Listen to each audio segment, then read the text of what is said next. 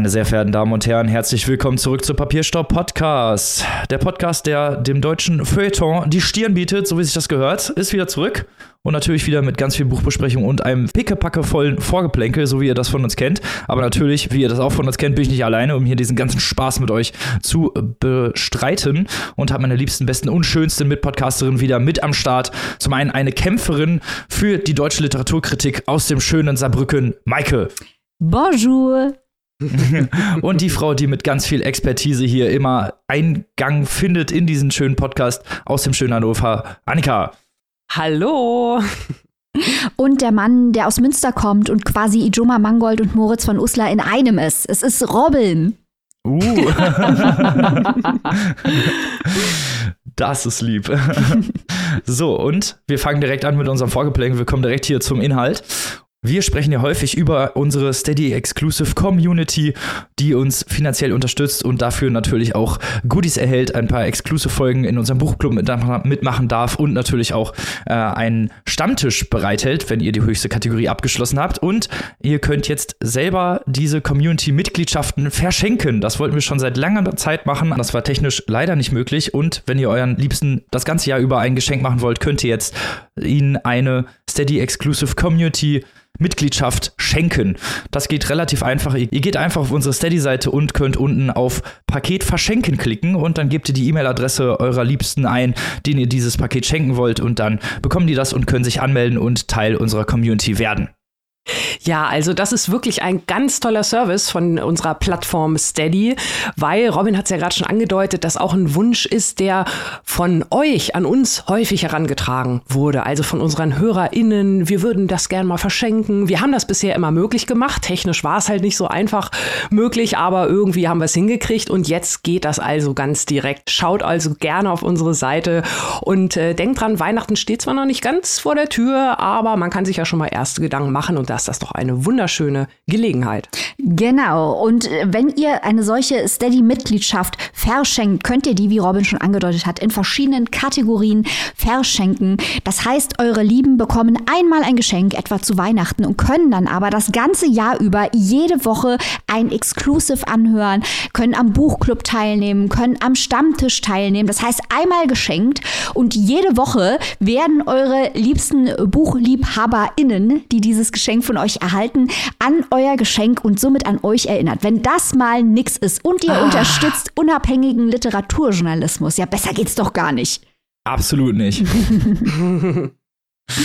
Aber wir haben natürlich noch ein paar andere News hier fürs Vorgeplänke vorbereitet, denn es sind ein paar Buchpreise erschienen, beziehungsweise die Gewinner und Gewinnerinnen dieser Buchpreise bekannt geworden. Und da wollten wir uns natürlich nicht nehmen lassen, darüber mal zu sprechen. Als erstes erstmal der Schweizer Buchpreis.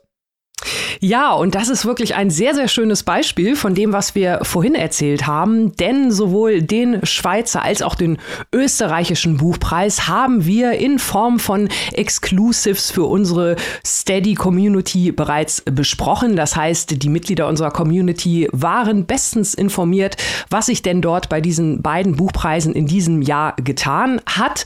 Hier noch einmal die ganz kurze Rückschau auf den Schweizer Buchpreis, der jetzt halt schon vergeben wurde.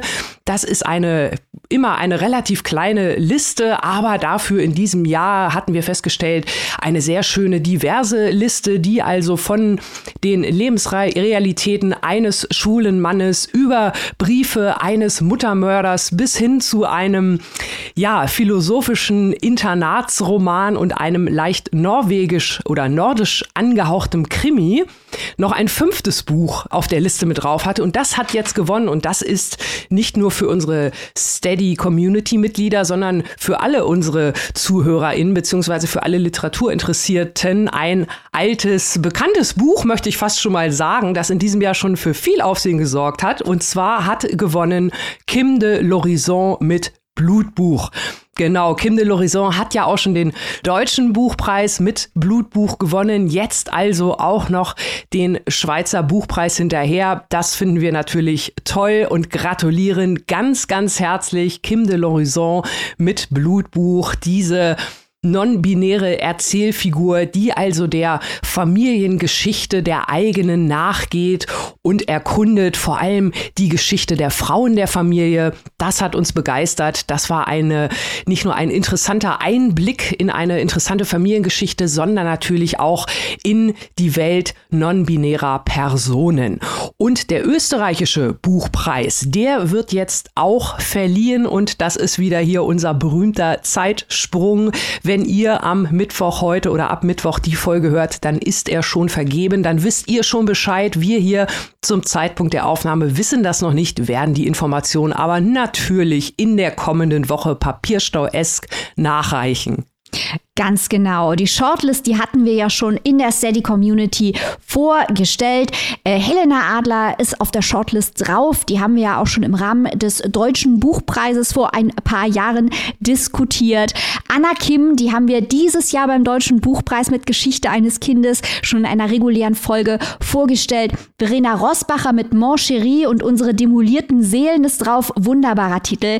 Robert Menasse ist nominiert. Für die Erweiterung haben wir auch schon diskutiert in einer regulären Folge und außerdem auf dieser Liste Reinhard Kaiser Mühlecker mit Wilderer. Und das ist eine wunderbare Überleitung, die ich auch gleich nutzen werde. Möchte aber sagen, wir sind ja auch hier der große Glaskugel-Podcast. Ich drücke auf dieser Liste definitiv Menasse und Kaiser Mühlecker die Daumen. Hoffentlich macht einer von den beiden das Rennen. So viel zu meinen Hoffnungen, Wünschen und Träumen. Jetzt aber weiter zu den eiskalten Fakten. Denn Reinhard Kaiser Mühlecker dessen nicht zureichende Beachtung und Bewunderung im Rahmen der Diskussion des Deutschen Buchpreises in diesem Jahr von Robin und mir mehrfach beanstandet wurde, wurde im Rahmen des Bayerischen Buchpreises vollkommen ausreichend zelebriert in seinem Talent und seinem Innovationsgeist, denn er hat jetzt den Bayerischen Buchpreis 2022 gewonnen, gemeinsam mit Franziska Davis und Katja Makotina Offene Wunden Osteuropas heißt deren Werk, das wurde ausgezeichnet und eben als fiktionales Werk Reinhard Kaiser Mühlecker mit Wilderer. Ihr erinnert euch, das war ein Buch, wo es um einen Bauern ging. Reinhard Kaiser Mühlecker kommt selber aus einem bäuerlichen Kontext. Und es war eigentlich ein, ein existenzialistischer Roman über den Aufstieg einer solchen Bauernfamilie, äh, die dann in einen Abstieg überging durch den Hauptcharakter Jakob, dessen innere Beklemmungen äh, Hauptthema dieses tief psychologischen Romans waren. Also es geht um Gewalt, um Missbrauch, um Trauma. Uns hat es unheimlich gut gefallen in dieser großen, starken Innerlichkeit, in dieser Beklemmung, in diesen ängstlichen inneren und äußeren Landschaften, die hier aufgemacht werden. Es geht um einen Gegentrend zum Dorfroman, den wir ja viel auf der deutschen Buchpreisliste in verschiedensten Ausprägungen erlebt haben. Hier wirklich eine, ja, Umstülpung des klassischen Dorfromans, in dem die Idylle in einen dunklen Ort unter der Autobahnbrücke verwandelt wurde. Hat uns sehr gut gefallen. Ich freue mich sehr, dass Reinhard Kaiser Mühlecker den Bayerischen Buchpreis mit nach Hause nehmen konnte und hoffe, dass jetzt noch mehr Leute zu diesem Buch greifen, weil man muss ja sagen, in der populären Diskussion des Deutschen Buchpreises wurde dieses Buch von anderen Büchern, die leichter verdaulich sind, überschattet, aber sehr zu Unrecht. Robin, wie siehst du das? Ich freue mich auch extrem für Rainer Kaiser Mühlecker. Das war ja unser Überraschungshit eigentlich ja. beim Buchpreis dieses Jahr. Also da haben wir ja beide gesessen und gesagt, ah, das müsste eigentlich mal gewinnen, weil es so ein sehr interessanter und auch sehr darker Roman ist, der halt wirklich dahin geht, wo es weh tut. Und das ist ja genau das, was wir immer gerne wollen.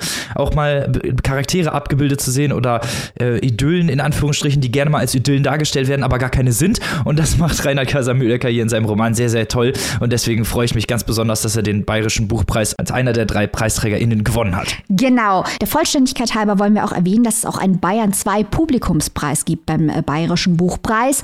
Der ging an Edgar Selge mit Hast du uns endlich gefunden und Christopher Clark hat den Ehrenpreis des bayerischen Ministerpräsidenten mit nach Hause genommen. Der Christopher und der Markus haben da zusammen gefeiert. Jetzt haben wir schon über jede Menge Preise gesprochen. Ihr denkt, wir hätten unser Pulver verschossen, aber weit gefehlt. Nun auch noch der National Book Award aus den USA. Dort hat ein Buch gewonnen, ähm, dem wir die Daumen gedrückt haben. Auch das haben wir ausführlicher besprochen, die ganze Longlist, in einem Steady Exclusive. Hier wollen wir in einer regulären Folge vermerken, gewonnen hat in der Tat Tess Ganti mit The Rabbit Hutch. Ein Buch über ein Haus und die verschiedenen Einwohner dieses Hauses. Wir springen von Raum zu Raum, wir hören Dinge über die Umwelt, über die Konsumkultur in den USA, über Machtdynamiken zwischen Männern und Frauen, über Sex, über Mystizismus, über Geisteskrankheiten. Also ganz, ganz viele unterschiedliche Themen werden in der, innerhalb dieser Raumstruktur auf eine neuartige Art und Weise angesprochen. Das Ganze auch sehr unterhaltsam, wurde deswegen ausgezeichnet, wegen dieser interessanten Gesamtkomposition. The Rabbit Touch, Tess Ganti. Ansonsten ausgezeichnet, wir schauen ja beim National Book Award immer auf die Non-Fiction-Kategorie, auf die Sachbuch-Kategorie, weil dort immer die Auswahl ganz besonders gut getroffen wird. Gewonnen hat hier South to America, ein Buch, das Robin besonders angesprochen hat, von Imani Perry, A Journey Below the Mason-Dixon to Understand the Soul of a Nation. Sehr interessant sieht es in der Tat aus. Bei der übersetzten Literatur gewonnen Samantha Schweblin, auch schon aufgetaucht hier bei uns im Podcast. Hier allerdings gewonnen für Seven Empty Houses. Also auch das ein interessanter Preis, den wir weiterhin im Auge behalten werden. Jetzt haben wir aber so viele Preise abgefrühstückt. Vielleicht sollten wir mal zum regulären Programm übergehen. Das ist eine sehr gute Idee. Genau das werden wir jetzt auch tun. Deinen, deinen Worten werden Taten folgen und deswegen gehen wir jetzt erst zum ersten Buch dieser Folge. Ob der auch buchpreisverdächtig ist oder eher nicht, das werden wir jetzt zusammen herausfinden, denn ihr beiden habt mitgelesen und ich stell's vor.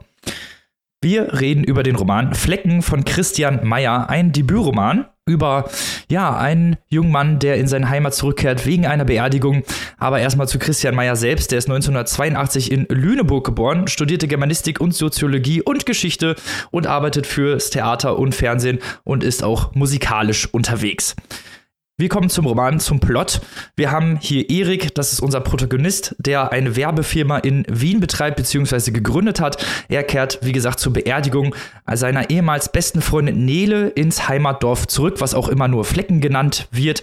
Es ist ein kleines, nicht benanntes Dorf in Schleswig-Holstein. Und die, in dieses Provinzdorf kehrt Erik jetzt nach mehreren Jahren äh, wieder zurück und ja, äh, trifft dort alte Bekannte und Freunde, lernt mehr über ihr Leben und über ihre, ihre Werdegänge kennen, nenne ich es einmal so, und lässt alte Freundschaften, vor allem mit seinem ehemaligen besten Freund Bruno wieder aufleben, die sich dann so zusammentreffen. Und Bruno ist auch einer der wenigen, der Erik so akzeptiert, wie er eigentlich auch ist. Denn Erik ist asexuell und auch aromantisch veranlagt. Er ja, möchte keine Beziehung führen. Er sieht überhaupt nichts im Sexuellen interessant oder so und ist bei solchen Gesprächen natürlich auch sofort raus. Er hat im Generellen auch keine romantischen Beziehungen, hat aber sehr, sehr innige Freundschaften. Das führte vor allem zu Spannungen zwischen ihm und Nele, die ihn, wie sie selbst sagt, geliebt hat, die aber auch immer häufig in so, ja, sagen wir mal, toxische Beziehungen geraten ist, sehr, sehr viele wechselnde Partner hatte und immer so ein bisschen dem Erik hinterhergelaufen ist, der auch so leicht, naja, sagen wir mal, so etwas, etwas kalt ist. Die Beziehung zu Nele und ihren ganzen Liebschaften und das, was sie als Jugendliche erlebt haben, wird hier immer in Rückblenden gezeigt, sodass wir halt ein relativ gutes, ja, eine relativ gute Sicht darauf bekommen, wie die Beziehung bzw. die Dynamik zwischen Nele und Erik sich verhält und generell verarbeitet Erik ja, in dieser Zeit die, den Tod seiner seiner Freundin zwischen der Rückkehr nach Hause und seinem eigentlich auch immer noch stressigen Arbeitsleben, was auch immer mal wieder einbricht. Generell ist das Buch abwechselnd zwischen Gegenwart und Vergangenheit erzählt. Das habe ich ja gerade gesagt, dass hier so ein bisschen die Gegenwart ist die Beerdigung und das, was danach passiert und äh, immer mal wieder abwechselnd mit Kapiteln, wo es um die Vergangenheit geht, um Ausflüge, die er vor allem mit Nele zusammen gemacht hat und um ihre Beziehung dadurch wird so die Dynamik zwischen äh, Erik und Nele relativ klar und sehr direkt auch beleuchtet. Äh, Nele, die so ein bisschen manipulativ ist und unglücklich, Erik, der recht distanziert ist, aber die Freundschaft ihm auch sehr, sehr wichtig ist, obwohl sie später irgendwann den Kontakt abgebrochen haben und er sich so ein bisschen auch wieder an sie erinnert. Das Ganze ist so, ja, sehr, wie gesagt, sehr nah erzählt, sehr emotional auch teilweise erzählt, beziehungsweise sehr stark mit der Sicht auf die Gefühle und Emotionen von Erik, die er versucht halt eben diesen Tod in irgendeiner Weise zu verarbeiten. Immer mal wieder werden dann Fontane, Sturm und Droste Hülsdorf zitiert. Das sind Eriks so Steckenpferd. Der interessiert sich extrem so für Lyrik und diese Zitate verdeutlichen in seinen Augen Romantik besser, als das jede Beziehung machen könnte. So sagte das auch Nele immer. Und da werden auch wieder diese Diskrepanzen in der Beziehung zwischen Nele und Erik sehr klar gezeigt, weil auch immer so diese Streitigkeiten, die die beiden haben, sehr stark im Vordergrund stehen so wie es gemacht ist, hat es halt einen sehr, sehr starken Fokus auf diese beiden Persönlichkeiten, die man auch sehr schnell, ja, so kennenlernt. Andererseits ist das aber auch extrem klischeebehaftet. So die Nele, die immer in so toxische Beziehungen rennt und Erik, der so ein bisschen stumpf daneben steht, das war schon sehr, sehr klischeehaft. Und um Asexualität beziehungsweise um die Ausprägung von Asexualität geht es eigentlich in diesem Kontext fast gar nicht es gibt immer mal wieder auch so leicht philosophische Aspekte und gesellschaftliche Themen, die so mit eingebracht werden. Feminismus, patriarchale Machtstrukturen, sexuelle Misshandlung, Betrug ähm, und Paarbeziehungen sind immer mal wieder Themen, die auch angesprochen werden bzw. besprochen werden, aber es ist halt sehr überladen in meinen Augen gewesen. Ein bisschen zu viel des Guten, nennen wir es mal einfach so, und es hat wenig zu der Charakterdynamik beigetragen. Andererseits muss man halt auch wieder sagen, dass ganz viele Charaktere vorkommen, Nebenfiguren, die aber teilweise sehr unlogisch oder inkonsistent handeln und generell auch so ein bisschen, ja, eher als Kulisse dienen und dieses ganze, diese ganze Dorfästhetik und diese ganzen Charaktere haben sich nicht so richtig entfaltet und alles bleibt halt einfach so ein bisschen, ja, ein bisschen stringent oder zu geradlinig, nenne ich es einfach mal so. Und viele Aspekte des Romans haben mich auch irgendwie verwirrt. Also, dass es hinterher auch immer mal wieder so zu äh, Geheimnissen kommt, die enthüllt werden. Das fand ich sogar eigentlich noch ganz spannend, aber im Endeffekt haben dadurch, dass alles so ein bisschen kulissenartig wirkt, irgendwie alle Charaktere beziehungsweise auch die ganze Geschichte bei mir nicht so richtig äh, sich festsetzen können. Aber ich bin ja nicht der Einzige, der das gelesen hat. Maike, Annika, was sagt ihr zum Buch? Also ich denke, dass das, ich denke, dass das Thema eigentlich interessant sein könnte. Ne? Fangen wir mal positiv ja, an. Ja. Dass eine Person wie Erik, die asexuell und aromantisch ist, die Welt als übersexualisiert wahrnimmt, das behauptet die Beschreibung des Buches. Und die Welt um sich herum als übersexualisiertes Spektakel interpretiert. Aber das passiert in dem Buch gar nicht.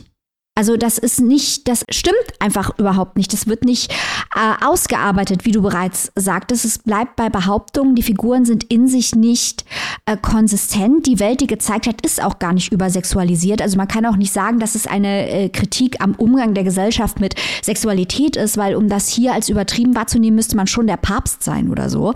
Also und äh, auch, dass es hier um Männlichkeitsbilder geht, was auch das Buch beschreibt. Und das sind ja die Themen, warum wir zu dem Buch gegriffen haben, was das Buch mhm. uns suggeriert hat. Man könnte natürlich jetzt sagen, am Ende vom Tag müssen wir den Text für sich beurteilen und nicht um, ähm, durch die Verlagsbeschreibung, aber man baut ja eine gewisse Erwartungshaltung auf und die wird eben nicht erfüllt. Also auch um Männlichkeitsbilder oder toxische Männlichkeit geht es hier gar nicht, weil hier sind die Männer im Buch genauso lächerlich wie die Frauen eigentlich. Ähm, und es geht eigentlich um ja, eigentlich soll es um Beziehungsstrukturen gehen, aber auch die waren mir nicht ausreichend ausgearbeitet. Du hast zum Beispiel diese toxische Beziehung oder die toxischen Beziehungen von Nele angesprochen. Warum die sich in diese stürzt? Wir bekommen am Ende so eine Traumaerklärung, die man auch von Seite 1 eigentlich kommen sieht, die auch nicht befriedigend ist eigentlich für ihr Verhalten. Das ist psychologisch nicht plausibel oder zumindest ist es viel zu stumpf, um wirklich interessant zu sein. Auch das Verhalten von Erik, das äh, erschöpft sich in dauernden Wiederholungen. Da ist keine Entwicklung da. Man sieht auch nicht so genau, warum das zwischen Erik und Nele auf der Freundschaftsebene nicht funktioniert hat. Also warum die sich beide so verhalten haben, wie sie sich verhalten. Also wenn Erik Nele 100 Millionen Mal erklärt, äh, dass er asexuell ist, warum sie über Jahre nicht in der Lage ist, das zu verstehen, warum sie über Jahre ihn unter Druck setzt auf diese Art und Weise, ob sie ihn wirklich unter Druck setzt. Also mich, mir hat sich diese ganze Geschichte unterm Strich überhaupt nicht erschlossen, muss ich sagen. Und auch diese Bibelbezüge und diese Annette von Droste-Hülshoff-Bezüge, ich hatte das Gefühl, dass die eher vom eigentlichen Thema wegführen und nicht mhm. zur Erhellung der psychologischen Dynamiken oder des Plots beitragen. Also ich war sehr schnell sehr genervt von diesem Buch und sehr ratlos. Annika, wie hast du das erlebt? Ja, ich kann da wirklich allem nur zustimmen. Ähm, ich habe auch genau die gleichen Erwartungen gehabt und äh, selbst, wir wissen ja, genau wie Maike gesagt hat, äh, Klappentexte hat man nie so eine, kann man sich nie so richtig drauf verlassen oder häufig nicht.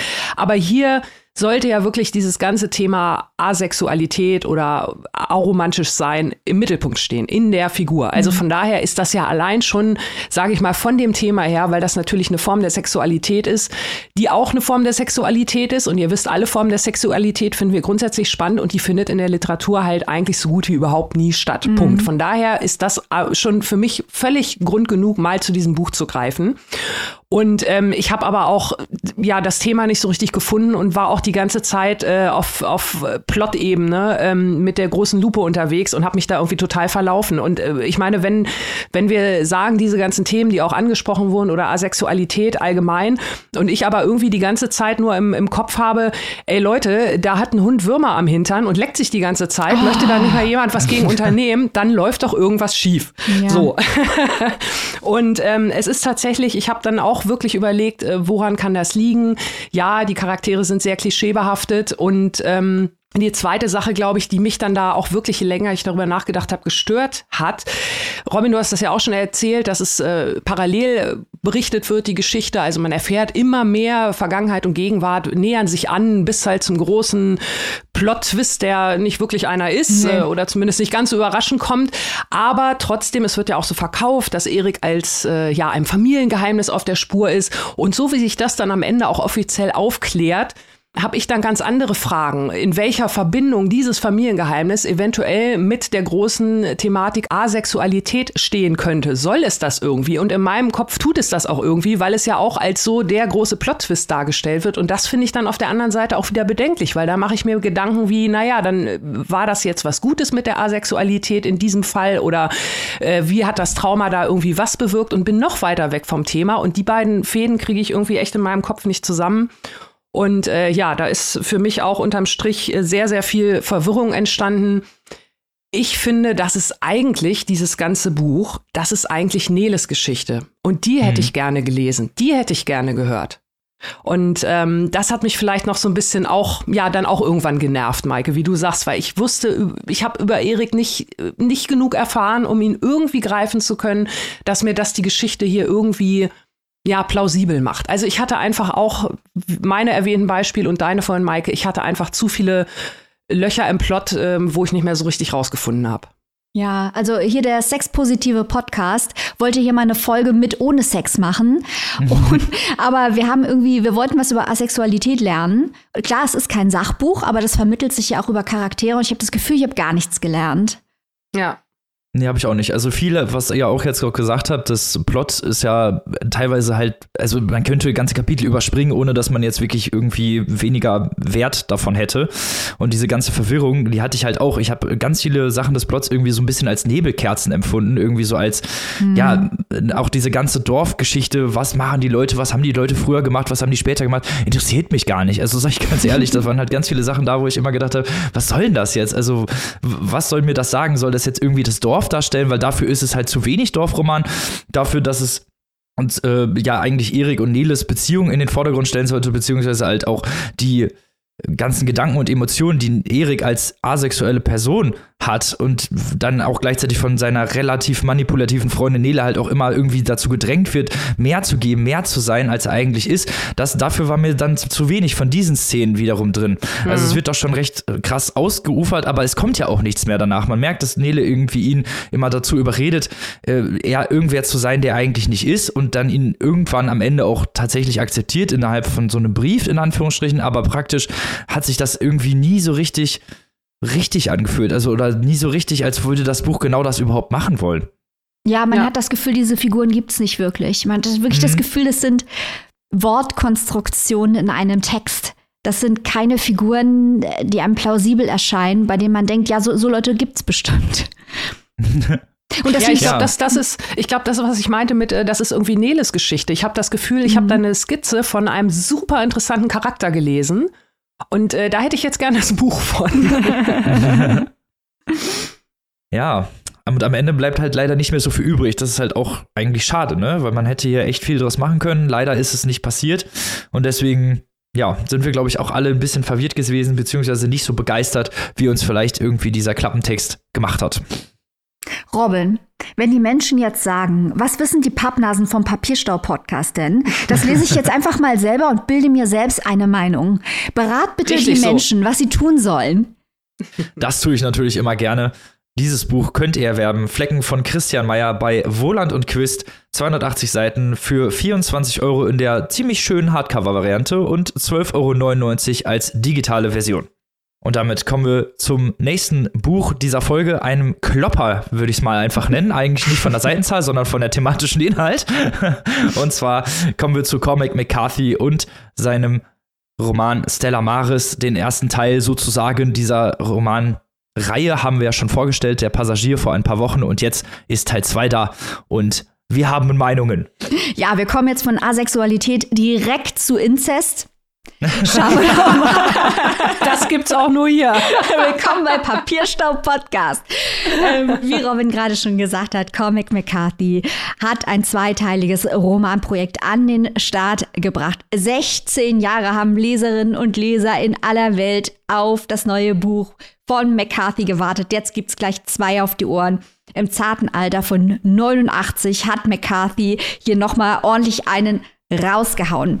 Man muss eigentlich, um diesen Teil zu lesen, Teil 1 auch lesen. Ich sag's von vornherein, aber vier Not, Leute, wenn ihr es noch nicht gelesen habt, wir fassen euch das natürlich so zusammen, dass ihr einschätzen könnt, worum es hier geht. Unsere Besprechung setzt Teil 1 nicht voraus. Wir liefern hier das volle Paket. Kurzer Recap. Vor rund einem Monat, äh, pünktlich zum weltweiten Erscheinen von Der Passagier, haben wir das Buch besprochen, jetzt auch frei erhältlich für alle. Unser wunderbares Interview mit dem fantastischen Nikolaus Stingel, Übersetzer von Der Passagier, Cormac McCarthy Experte, der einige Details zu diesem hochinteressanten, hochkomplexen Buch in unserem Gespräch erklärt. Könnt ihr gerne nachhören, empfehle ich sehr. Die Beschäftigung mit McCarthy ist generell lohnenswert. Schließlich ist er seit Jahrzehnten Daueranwärter auf den Literaturnobelpreis und womit Mittelrecht. In Teil 1 mit dem Titel Der Passagier haben wir etwas über den Bergungstaucher und ehemaligen Rennfahrer Bobby Western gelernt, der sich auf eine Reise ins Innere des Mythos Amerika und seiner selbst begibt. Und Bobby, der war immer noch in seine schöne, mathematisch hochbegabte Schwester verliebt, die zum Zeitpunkt von Teil 1 schon Selbstmord begangen hatte. Und genau diese Schwester ist jetzt die Protagonistin von Teil 2 des Romanprojekts, Stella Maris. Und der Titel des Buches ist zugleich der Name der psychiatrischen Einrichtung, in der sie sich im Jahr 1972 befindet. Also Jahre vor dem Haupthandlungsstrang von Der Passagier. Entsprechend lebt sie noch und ist noch nicht tot. Stella Maris besteht ausschließlich aus Dialogen zwischen dieser Schwester und ihrem Therapeuten. Und in diesen Gesprächen erfahren wir, Achtung, jetzt kommt der Clou, der komplett Teil 1 in Frage stellt. Wir erfahren, dass der angebliche Bergungstaucher Bobby Angst vor der Tiefe hat und nach einem Autounfall im Koma liegt. Also müssen wir uns quasi fragen, ist Teil 1 überhaupt passiert? Und wenn ja, zu wie viel Prozent? ähm, der Schlüssel zu dieser Frage liegt in McCarthys Essay Das Kekulé-Problem aus dem Jahr 2017, in dem der Autor über die Beziehung zwischen Sprache und Unterbewusstsein nachdenkt.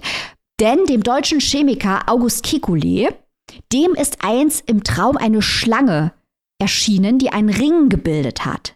Und damit wurde ihm die Antwort von seinem Unterbewusstsein auf die Forschungsfrage nach einer molekularen Struktur gegeben. Und McCarthy fragt sich in diesem Essay, das Kekulé-Problem, was weiß das Unterbewusstsein?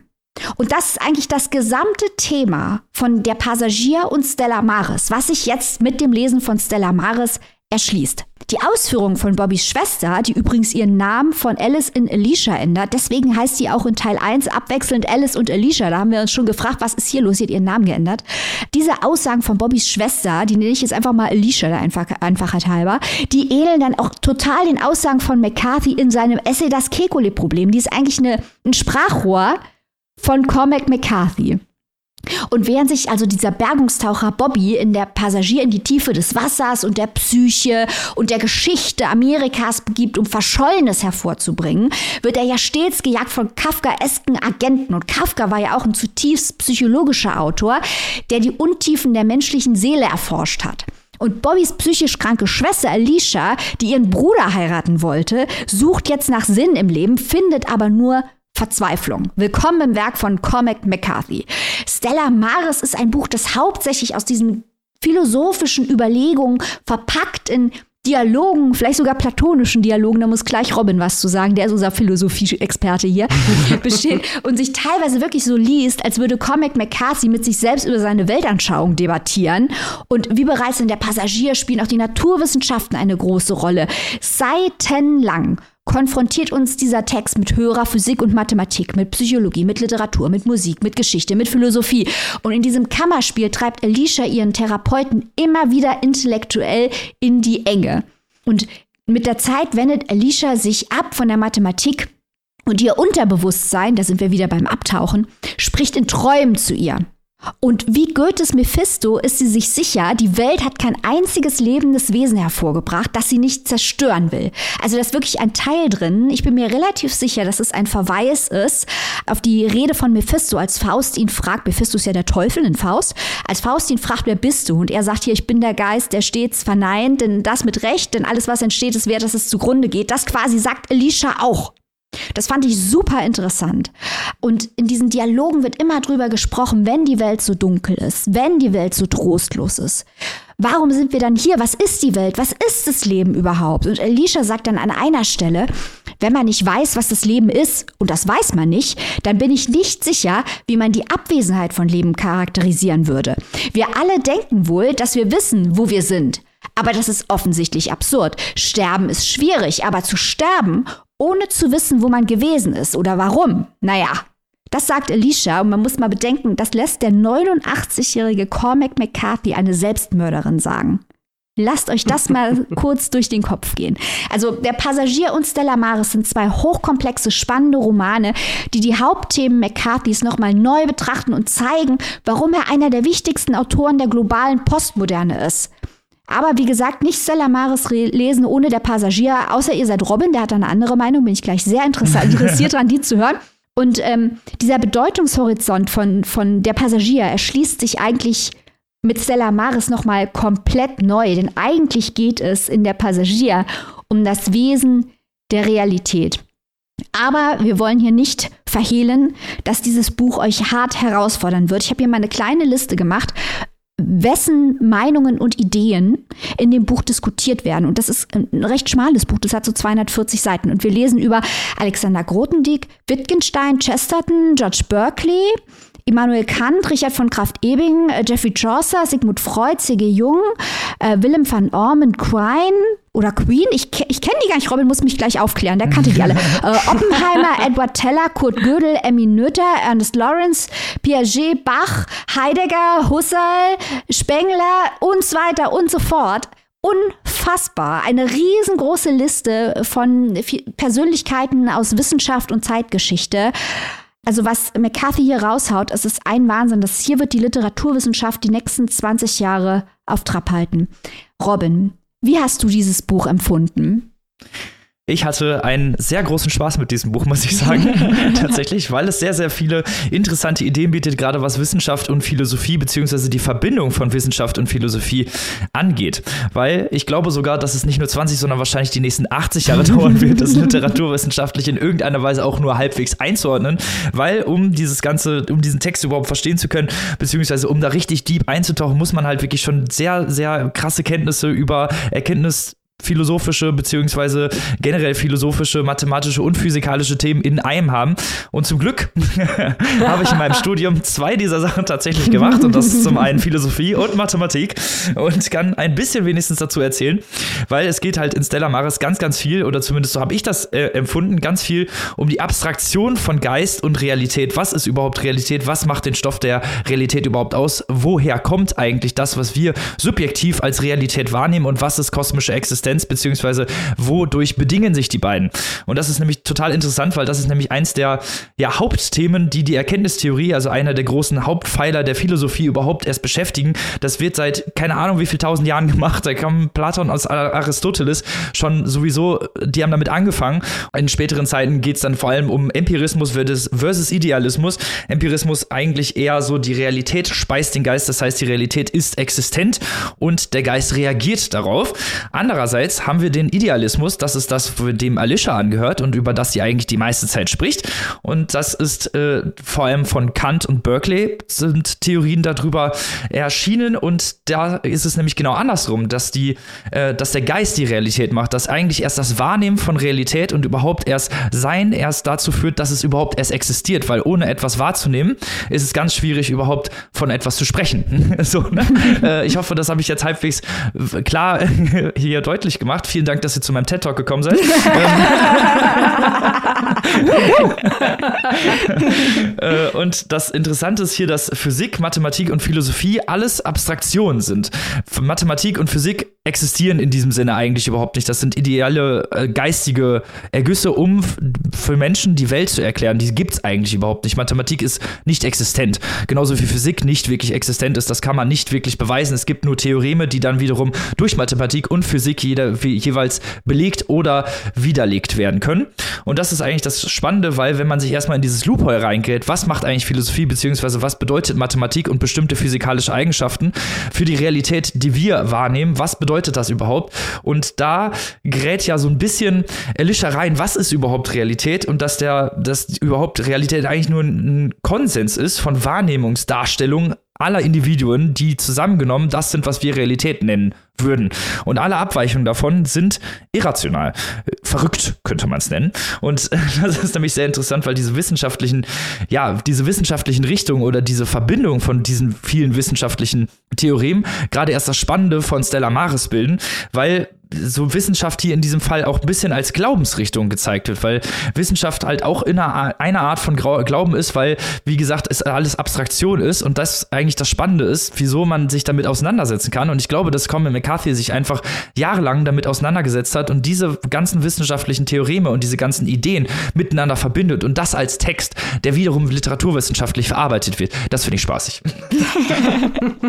ja, ich bin super froh, dass wir es zusammen gelesen haben, äh, Robin, weil wir haben eben schon festgestellt im Vorgespräch, ich habe mich immer an der Geschichte und diesen ganzen Flashbacks äh, festgehalten, wo Lisha über ihr Leben spricht und über Bobby spricht und so weiter. Und Robin, du hast eben gesagt, dich hat es nicht interessiert, du hast gedacht, Schnauze, Lisha, red jetzt bitte mal weiter über Heidegger.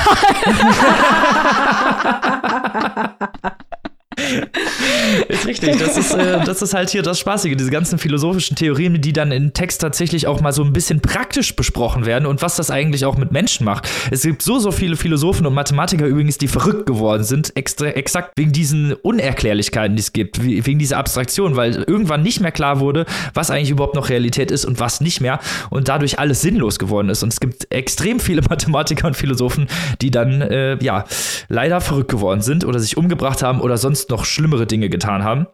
Und das alles nur Theorie ist, ist so ein bisschen das Kernelement hier, weil dieser ganze Text halt sehr, sehr interessant zu lesen ist, gerade wenn man sich mit diesen leichten Theorien beziehungsweise mit diesen philosophischen, mathematischen und physischen Themen tatsächlich ein bisschen auskennt. Dann wird es richtig spannend. Und ich würde wirklich Stella Maris eigentlich eher empfehlen, erst zu lesen. Ich weiß, das ist richtig schwierig und ich weiß, dass da hat man wahrscheinlich gar nicht so Bock drauf, sich durch diese ganzen Theoreme zu graben. Aber gerade da finde ich, ist das Spannende, weil man der Passagier, würde ich jetzt zumindest behaupten, ganz anders lesen würde, wenn man Stella Maris erst liest, weil man diese ganzen philosophischen, mathematischen physikalischen Begebenheiten, die es auch in der Passagier gibt, glaube ich, viel besser verarbeiten könnte auch, und auch diese Nachfrage zwischen Abstraktion und äh, Rationalität und allen anderen Fragen, die philosophisch hier gestellt werden, eine ganz andere Dimension bekommen.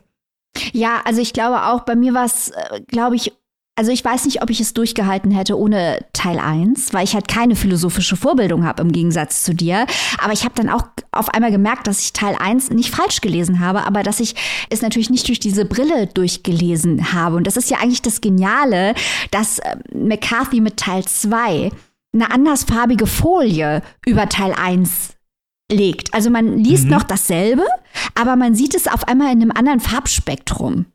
Und was mir wirklich geholfen hat, also als dieser Name Kekulé fiel, habe ich sofort mhm. gedacht, ah, das Kekulé-Problem, da hat er doch mal was drüber geschrieben. Und da geht es halt ganz viel um das Unterbewusstsein. Das ist eine Frage, das möchte ich noch ansprechen, weil ich halte das für sehr zentral, weil man sich natürlich fragt, ähm, wenn Bobby in der Hälfte von Teil 1 eigentlich tot ist, und das sind nur die Bewegungen seines Unterbewusstseins, seine, seine Träume oder was auch immer das ist, was wir hier lesen. Welche Bedeutung hat das? Und im Kekulé-Problem, also in diesem Aufsatz aus 2017, was ein Non-Fiction, ein wissenschaftlicher Aufsatz von McCarthy ist über Kekulé, da geht es eben darum, dass er die Behauptung aufstellt, dass das Unterbewusstsein eine Maschine ist, die Menschen steuert wie Tiere. Und dass eben auch diese Maschine, diese biologische Maschine, keine Sprache braucht, was dann natürlich wieder die Frage aufwirft, die ja auch in beiden Büchern diskutiert wird. Wofür ist Sprache eigentlich gut? Führt sie uns zu uns hin oder von uns weg? Und brauchen mhm. wir zum Denken Sprache? Und Comic McCarthy sagt eben, nein, das brauchen wir nicht. Und äh, die Wahrheit äh, wird in einem Prozess generiert, zu dem unser Bewusstsein überhaupt gar keinen Zugang hat. Was natürlich auch die Position des Menschen, wie er sich selbst sieht in der Welt, als rationale Krone der Schöpfung, komplett in Frage steht. Ähm, und ich finde es spannend, weil es natürlich wahr ist, dass wir eigentlich über die Funktion des Unterbewusstseins wissenschaftlich extrem wenig oder sogar gar nichts, sagt McCarthy, wissen. Und all diese Fragen haben mich unglaublich fasziniert. Und ich habe das Gefühl, dass das beides Bücher sind, die man 10, 20, 30 Mal lesen kann und immer wieder was Neues findet. Das glaube ich auch. Sehr interessant, auch was du mit dem Unterbewusstsein sagst, weil man könnte nämlich genau das, wie du es gesagt hast, sehen, dass vielleicht der Passagier eigentlich eine Einbildung ist oder mhm. beziehungsweise das komatöse Ich von Bobby, was sich diese Welt erschafft und sein Weiterleben eigentlich zelebriert oder überhaupt erst möglich macht, was ja wiederum dann auf den philosophischen Idealismus verweisen würde, weil die Welt erst dann real wird, wenn wir sie erkennen und ob der gute Bobby jetzt komatös ist oder nicht, ist eigentlich völlig irrelevant. Aber diese Frage ist interessant, weil nämlich der Passagier und auch diese kafkaeske, äh, diese kafkaesken Agenten, die du erwähnt hast, eigentlich noch viel mehr Sinn machen würden, wenn es so rum wäre.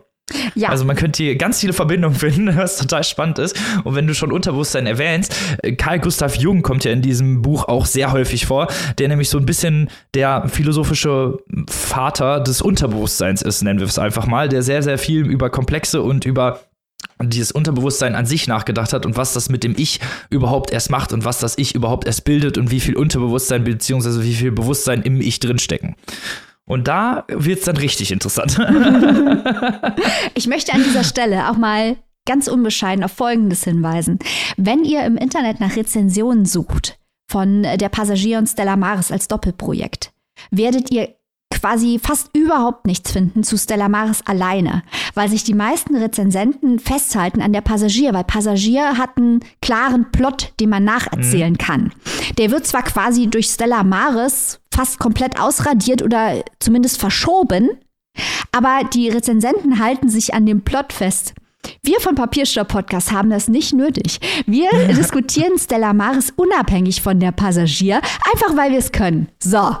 einfach weil wir Bock drauf haben. Genau. Wir brauchen keinen Plot für eine geile Diskussion. Eben, und mal so einfach ein paar wissenschaftliche Theoreme raushauen. Und ich hoffe, dadurch seid ihr natürlich auch schlauer geworden und könnt hier noch mal ein bisschen mehr und deeper in Stella Maris einsteigen und das auch mal ein bisschen, ja, faszinierender lesen, weil es ist ein wirklich sehr faszinierender Text, gerade wenn man halt eben auch wieder bedenkt, dass äh, Comet McCarthy ganz genau weiß, dass das Liter literaturwissenschaftlich noch besprochen wird. Und ich glaube, ich habe da so einen kleinen Schelm. Lacher gesehen bei Stella Maris. So, ha, ihr müsst das jetzt die nächsten 50 Jahre besprechen und viel Spaß. Hat er den Buro gemacht. Ey, Vorsicht, Annika. Nichts gegen unseren Cormac, wir lieben ihn. Wenn die Leute auch in diesen Spaß einsteigen wollen, mal ein bisschen was über Philosophie, Mathematik und Physik lernen wollen, wo können sie das denn machen? Dann, liebe Leute, kauft erstmal der Passagier oder steigt direkt ein, seid mutig, mit Stella Maris in eine Übersetzung von Dirk van Gunsteren, erschienen bei unseren Freunden von Rowold. In der gebundenen Ausgabe, die auch sehr schick aussieht, kostet der Spaß 24 Euronen. In der keimfreien E-Book-Edition 1999. Wer vollkommen irre ist, kann sich das als Hörbuch anhören. Würde ich auf gar keinen Fall empfehlen.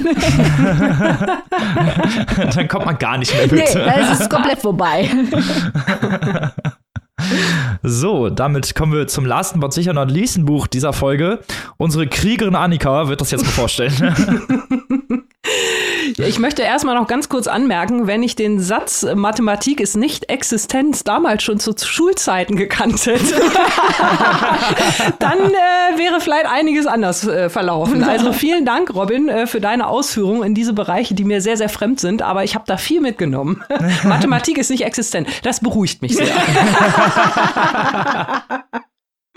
So, jetzt äh, kommen wir, ja, genau, zur Kriegerin. Die Kriegerin. So heißt nämlich der neue Roman von Helene Bukowski, den ich jetzt hier vorstellen darf. Und Helene Bukowski legt hiermit nämlich ihren zweiten Roman vor.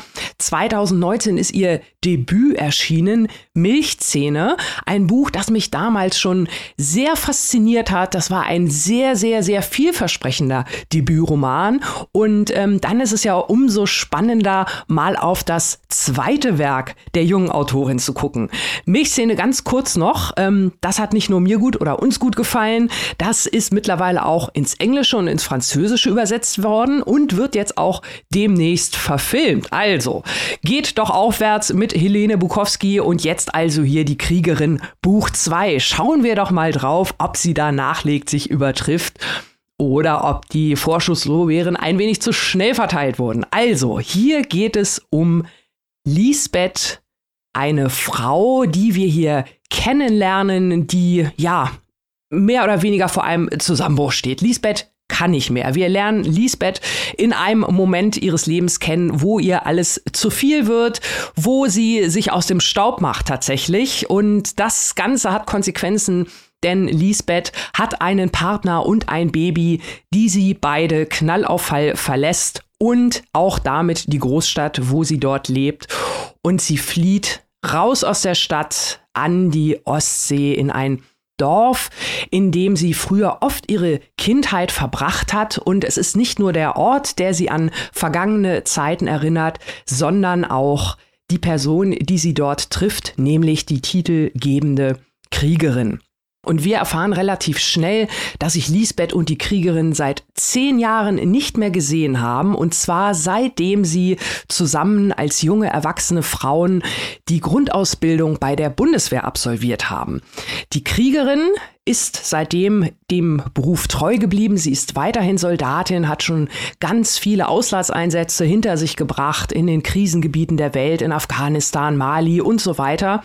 Während Lisbeth, das haben wir ja schon eingangs direkt erfahren, einen anderen Weg eingeschlagen hat und eigentlich mit Lebenspartner und Baby und als Floristin in Berlin lebt. Ja, und jetzt also die beiden Frauen nach vielen Jahren mal wieder an der Ostsee gemeinsam. Und das setzt dann auch so den eigentlichen Hauptplot des Buches in Gang. Und wir erfahren auf den nächsten Seiten ganz viel über diese beiden Frauen, über ihre Beziehung zueinander und das in einer ähnlichen Struktur erzählt, wie wir es heute auch schon beim ersten Buch der Folge hatten. Wir erfahren immer so ein bisschen parallel etwas aus der Vergangenheit.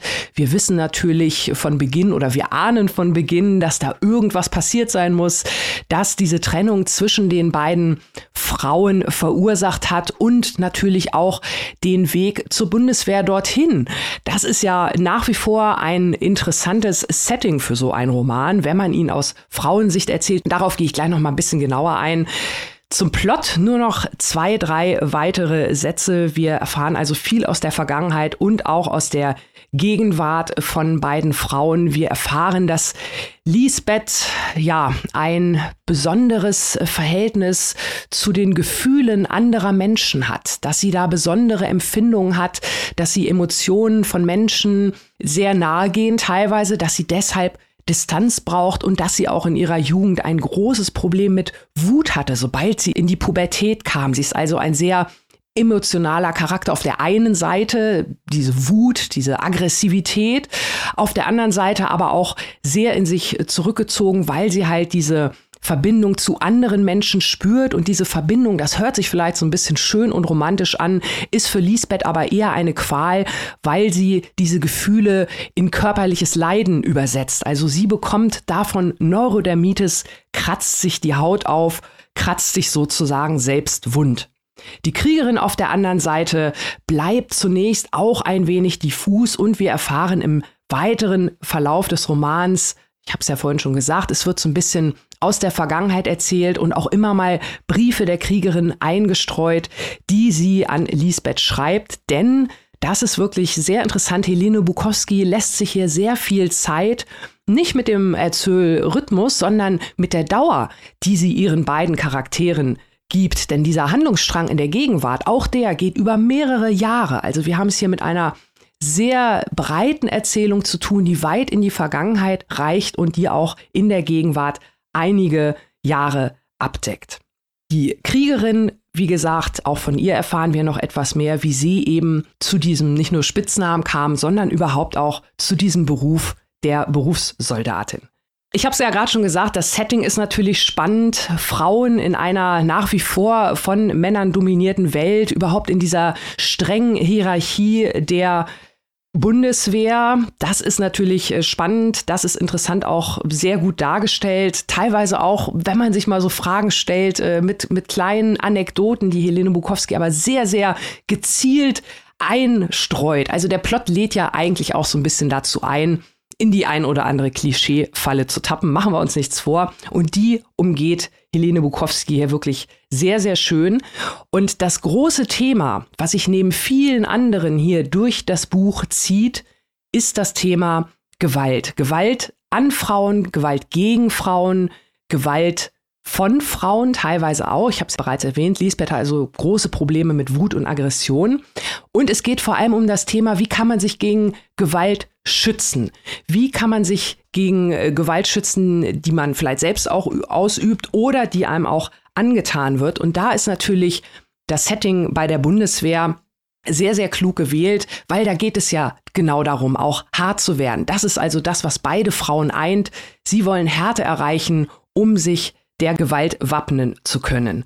Und da sagt zum Beispiel die Kriegerin im Buch, ich glaube, Männer sind nur deshalb mehr dafür gemacht, Soldaten zu sein, weil sie von klein auf lernen, ihre Verletzungen zu verstecken. Frauen dagegen tragen sie zur Schau, als würde es sich um Schmuckstücke handeln. Und um diese zwei Sätze dreht sie hier das Buch und Helene Bukowski betrachtet das aus verschiedenen Blickwinkeln mit wirklich einem hochinteressanten Plot. Ich will gar nicht weiter ins Detail gehen, weil der wirklich fein ausgearbeitet ist und viele angenehme Überraschungen bietet. Zum einen macht sie sehr schön die Sprache.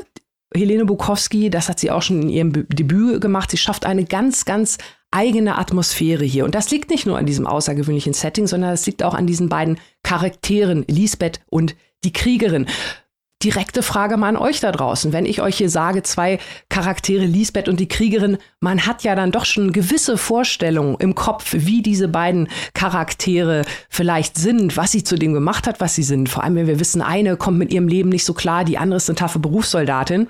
Und diese Vorstellung, mit dem man da vielleicht an das Buch rangeht, die knackt Helene Bukowski sehr, sehr überzeugend auf.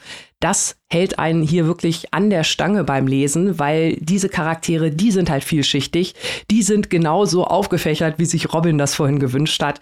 Das macht sie toll und das in dieser Atmosphäre hatte ich gerade schon gesagt. Es ist teilweise düster melancholisch, also es ist kein fröhliches Buch, aber es ist ein Buch, was man gerne liest, weil halt die Sprache sehr, sehr überzeugend ist, weil die Bilder, die sie zeichnet, gerade auch in Verbindung zu der Natur, ähm, Lisbeth, ich habe es gesagt, sie hat große Hautprobleme, sie verletzt sich selbst, die Natur beruhigt sie.